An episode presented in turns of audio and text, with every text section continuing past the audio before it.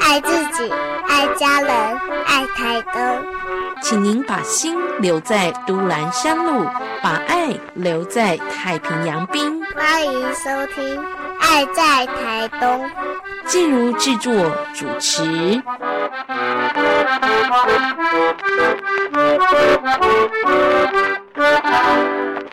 爱在台东的节目，亲爱的朋友，我们邀请大家今天一起出发往长滨乡，为你介绍在长滨乡的考察地。凯丽要跟大家分享她酿出的生活好滋味。就叫我凯莉就好了。其实我们不太说自己是老板娘或者是老板，对，因为我们就是我就是一个返乡的青年。那我有返乡青年的前辈 巧云。其实我们就是回来过生活啦，就是厌倦都会区的生活模式，所以就是回来这里好好过生活。其实考察地它的诞生呢，其实很单纯，它其实是我来消磨我放假时间用的，它是我的聊天的一个分享平台，或者是有人想要来这里的话，我们我就可以提供一个。就是交易的平台在这里。那其实这边呢是原原本我的坐落的点是在马路边。我们往北边的时候，农拓附近，就是从这边出发到农拓那边约莫零点七公里的地方，右手边有一个铁皮房。以前很多人以为那那里就是考察地，其实不是。当初就是因为。六日太闲，回来的时候要平衡那个部落的那个部落跟都会区的时差，所以就想说，那假日是不是得要做点什么？所以就是有烤肉、有喝茶的一块农地，所以就这样子很自然就取了一个名字叫考察地。所以很多人问说，考察地到底是什么？我说其实它也不是，也不是绑在的发音，它就是中文字义直接翻过来。这一间在装潢的时候也很有趣，就是哥哥。帮我装潢，然后呢，前前后后好多人来这边喝酒。可是这这间店其实我本来没有打算要提供酒在这这里，但是因为不想要支持公卖局，因为毕竟它是生产线，它是生产就是一个呃工业生产的一个产物。但是因为我觉得妈妈拥有一个很好的酒酿的手艺。那我我自己就是跟着妈妈开始学，就是取之自然，酿之自然，食的很自然，所以就觉得这个东西如果没有好好的把它延续起来，觉得很可惜。所以其实，在很很早以前，家里其实就已经在对植物的富裕已经有有在重视，就是当政府还没有在推动这一块的时候，我们就已经在在乎就是农食的问题。对，所以就觉得我们如果没有很在乎这个环环境，我们的生长环境的话，其实我们可以如何再拉长延续，其实就是很容易一个瓶颈，就是现在很多人在讲的环境环境污染的问题。所以其实，在长滨很多很多人，他们还是会使用农药。所以我们其实很担心的，就是当我们农药用的过量的时候，其实很多的那个植物的采集就变成是很大的障碍，因为它的生长基地会产生问题。所以就从这个时候，我们就一直在在就是在想说，自己拥有的土地里面还有哪些是可以提供酒酿的草本植物，可以让它生长。所以就是花了一些时间跟精力在研究它，然后。把妈妈比较传统原始的酿造技术，把它保留起来，变成是可以搬上这个吧台，提升一个呃品酒的一个空间。对，那我在这里没有没有鼓励喝酒这件事情，只是要让人家了解说，那个在呃绑在就是阿美族的生活文化里面。酒这个东西，它其实是赋予一个很神圣，然后很高价值的。我觉得不是只有原住民哦，是全人类。在过去，就是呃，从人类开始会使用酒这件事情，其实在它在大大小小的祭祭典里面，它占有一个很神圣的地位。所以我是我我是很认真的在看待酒酿这件事情，然后也是希望说，就是从自己开始，然后影响到周边。感谢可以来。多一点点认识我们，就是我们对于酒的的看法是什么？对，就是大小记忆。从我们现在看得到的丰年祭，还有家庭的记忆，或者是海记这些，或者是上山下海，它其实这些东西，它都是对我们原住民来说，它是一个对自然界的一个沟通的媒介，它是看得到跟看不见的沟通用的媒介，就是希望说，呃，大地万物之灵可以。对我们有所保佑，这样子。那我在这里就是分享一支那个，我可以分享两支，一个是很基本的甜酒酿，那一个是那个我我我给它的一个名字叫富美酿，它其实是取之于我的主语的名字。那它是用黑米、糯米跟白米组合酿造出来的。那酒曲呢是取之于我妈妈，她。传授下来的技术，我妈妈是光复的人，那现在光复其实也在富裕，恢复传统酒酿，但是他们现在也还在挖掘老人家的技术。其实也是在一个因缘际会，我上我去了光复，跟一个伊娜聊天的时候，她才讲说，其实他们是在恢复这一块。那她其实也有也有在问说，酒酿从酒曲的的制作一直到。酒酿完成这这一整段到底是怎么做？其实我觉得很可惜，因为我们已经受到一个便利，就是用现金就可以换换得到的东西，这这件事情交易非非常的便利。可是当我们如果真的深入去了解的时候，其实很多东西要回归到自然。所以我我们在乎是返璞。呃，人的内心应该有一点点返璞归真，就是回回到最最初的那个点的时候，你就知道说，哦，原来其实我们可以珍惜的东西有很多，然后我们拥有的资源又有哪些这样子。它不会难下咽，它其实有特殊的香气，然后它其实是颜色是很浪漫的。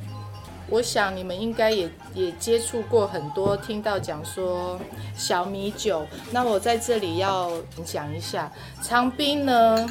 其实没有没有大量的人种植小米，所以其实我啊在那个绑在的生活里面的谷物还是以稻子为主，所以有有白米、糯米跟红米。其实还有人会种那个高粱跟红梨。那因为因为日本人来了之后呢，那个水稻技术的转移移到移到整个台湾的时候啊，你就会发现很多很多人早就已经已经抛弃掉了那个旱旱作的技术，因为它很费工，因为它需要的人力。非常多，所以后来大家都放弃掉了那个旱作的种植。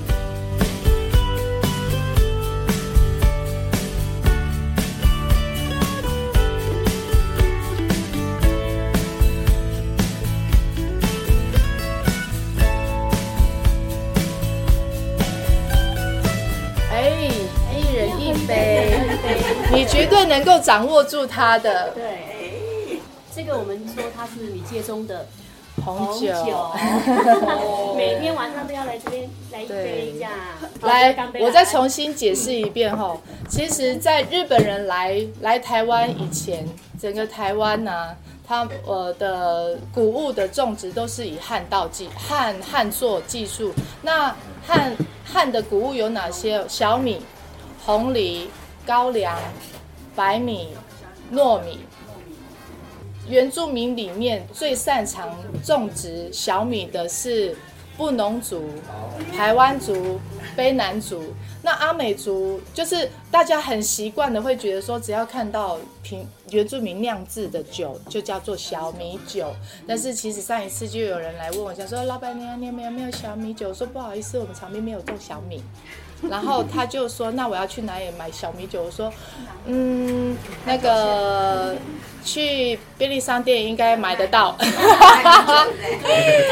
对，其实呃，你们你们算是很幸运，因为我觉得是很有缘。因为上一次也还有人说有没有这一支可以喝，其实是我已经我就是做完我就不做，我就会再做下一个我想要尝试的。那我每一次酿酿制的酒，它都是一个量，限制在一个量。我希望它就是在我的生活里面就是一个很很像新鲜货的感觉。那分享起来你会比较有趣，对，因为其实就是我我也是，哦，妈妈她的酿制她是很单纯，其实应该是部落的妈妈，我们都叫叫姨娜。姨娜他们的酿制的时候就只有单一种谷物，他就说我今天我要酿酿制高粱的时候，他就只有放高粱一种。那我要做糯米酒的时候，就是你们现在常常会听到的小米酒，就是甜酒，就只有单一种谷物。我就是把他们比较原始的做法，只是做调整，就是一样酿造技术一样，只是里面的谷物做。呃，丰富的调整，比如说 A 加 B 加 C，它碰撞出你们现在喝的这个口感。再就是，其实一般妈妈们他们在酿酒，呃，酿造好之后，他们不会做呃高温杀菌的的做法。那你们喝的这一支是我已经有帮它加热。然后就是它可以放在常温，要不然一般像巧巧云他们之前来喝的是我要从冰箱拿出来，是因为它会一直持续发酵。那这这样子的做法是让它可以稳定。像有的人会会希望说可以带走，你带走带回家喝分享之后呢，它就不会再是有第二支跟它一模一样，因为我下一次做的时候它会一定会不一样。但是我已经是尽量尽量让它维持是在这个稳定度。就是现在的部落妈妈做不到的，我已经帮他们尽量调整到，就是我可以逼近生产线，就是你们下次喝，哎，有一点像，对，可能对接近，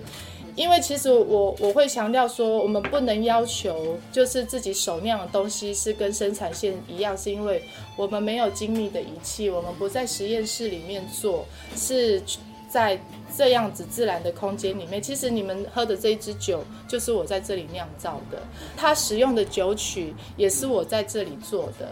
呃，妈妈他们以前其实有讲，就是你在哪里做，呃，你在哪里做酒曲，你就在哪里酿造，那个风味会是最好。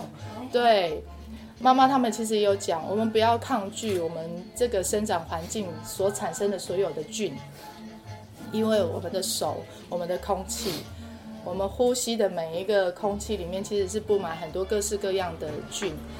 对，所以可以在这里生存，就可以在这里幸运。对，所以就是我们要好好的享受，因为其实如果放大到宇宙里面，我们也不过是宇宇宙里面的其中一个微生物，也可能是在它的角度里面，我们只是一个一一个小小颗的菌而已。对，然后我们各司其职，做我们自己应该做的事情。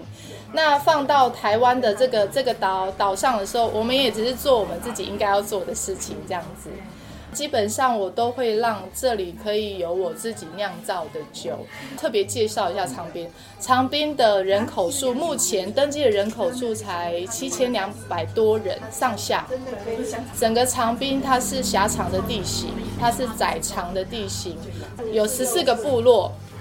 学校呢，就长滨国小。跟长滨国中两个学校，那如果你要再往上升，你就必须要离开这里。所以其实基本上在这里读书的孩子，你过了初中国中，你就得离开这边，除非你放弃继续升学。但是你还是得离开这里，就是就算是要工作或者是升学，你一定非得要离开这边，要到台东市、花莲市或是其他乡镇。那我国中毕业之后就跑到台南读书，我读服装设计科，然后在那里工作。但是台南它是工业区为为主。我自己本身就是觉得好可怕。我二十岁毕业之后，为什么我就要花我的青春岁月在那里 当那个作业员？就觉得我应该不要浪费这个学学学业，我的那个知识应该要再往上提升，这是自己对自己的自我要求啦。所以就开始找跟服装相关的行业，但是在台南其实有困难，因为还是以工厂为主。后来在台南工作了三年，我当呃百货公司的楼管，就管人，因为我自己本身也很爱管人，比较鸡婆，所以就当楼管呃当了三年，后来就到台北，因为台北呃服装产业会比较多一点，所以就台在台北在嘉裕西服待待了两年多，后来就觉得呃它它虽然是工厂，那里面有贸易贸易单位，也是有进出口的订单，但是薪水是死的。你要想台台北的生活开支是很大的，你一出门就得花钱，你租房子也得花钱，所以所以就想说，那我是不是有机会转到贸贸易公司？先决条件你必须要有很好的英文。嗯，外文能力，但是没办法，我觉得我已经学了很多外文，因为我的母语是阿美，我我讲的是呃，其实我们自己阿美族，我们讲我们自己叫绑寨，但是那个在台湾我们要讲说我们是阿美族，对，那我们自己本身族人，我们会讲我们自己是绑寨，我我会讲我自己的母语。进了学校讲中文，到了台南讲台语。我其实，在台台南花了一年的时间当哑巴，因为我听不懂，因为所有同学全部都讲台语，所以我其实听不太懂。当了一年的哑巴，然后开口讲的时候，其实是哩哩啦啦。后来就就因为呃五年的读专专科生活，然后三年的工作经验，我花了八年的时间认真学台南的台语，所以很多人有时候在跟我。跟我对话的时候，听到说，哎，台语哪里的？我就说台南，对，就是台南比较道地的台南台南人发音的台语。到了台北，我真的是英英文没有办法，因为没有对话的机会。你光是看那个那个字在那边打打，你可以打得出来，但是你要自己发音，就是有有困难。所以到贸易公司，其实对我来说是一个很大的障碍。但是其实我进的那一家贸易公司，老板老板其实他是在美国看到我的履历，但是老板不是因为我的英文进来，他是因为我的成衣技术，就是做衣服的这个技术，他需要这个技术人员，所以把我招招募进来。我是唯一公司不是英文面试进来的。贸易公司五年的时间是台湾、中国两边跑，跑了很多中国的那个成衣工厂。就深圳、上海、浙江、山东、无锡，就对这些地方跑来跑去啊。过去也是飞菲律宾，也有要飞去越南，所以其实这都会区的工作让我有机会这样飞来飞去啦。其实我我我很感谢，但是因为自己本身有兴趣，想要往外面飞，但是在飞来飞去的那那段期间，也就遇到爸爸生病。这件事情，所以他有三年的时间在化疗。他其实是对我来说很纠结，因为我们花那么多的时间跟精力在工作，可是我们流失掉跟家人陪伴的时间，所以后来就觉得我为什么要花那么多的时间在帮别人工作？就想说干脆要回来。所以其实中间有很多时间想说要回来要回来，一直到爸爸真的离开了，然后想说算了，就把它辞掉。就回来，可是本来是想说就回来，但是高雄的姐姐她是开泡沫红茶店，然后就想说有没有机会来帮姐姐做店内的调整，所以就想说好，反正是陪家人，所以就呃公司那里离职之后就下了高雄，到了高雄，在五年前台湾有那个茶叶风暴，就是越南茶叶铅铅中毒跟农药残留的这个问题。后来在那个风暴爆发之前，我已经帮我姐他们店里的茶叶做了很大的调整，就是尽量少用进口茶，就是越南茶，因为其实台湾的手摇饮大量的都是使用那个越南的。台湾茶叶其实我们的茶叶的产能并不多，就是算一算，台湾的腹地就这么大，可以可以生产栽植的量其实真的不多，有限。其实还是大量是进口的。那后来想一想，我们不如让自己的茶的品质提升，卖高单价无所谓，所以就做了调整。前面当然会有阵痛期，因为就会流失掉就是想要买低单价的消费者。但是调整了之后，后来整个大环境，因为爆发之后大环境调整，所以大家的茶茶饮的那个单价也就往上升。所以就是我们。比人家早阵痛，但是就是提早享受到后面的调整这样子，然后就想说姐姐那里也是姐夫跟姐姐的事业也调整完，所以就想说回来比较没有负担，所以就在家里陪妈妈，也有一份工作，这间店也就这样子产生了。这间店我白天是没有开，就晚上才会出现。嗯，对我来说就是，其实，在回来乡下生活呢。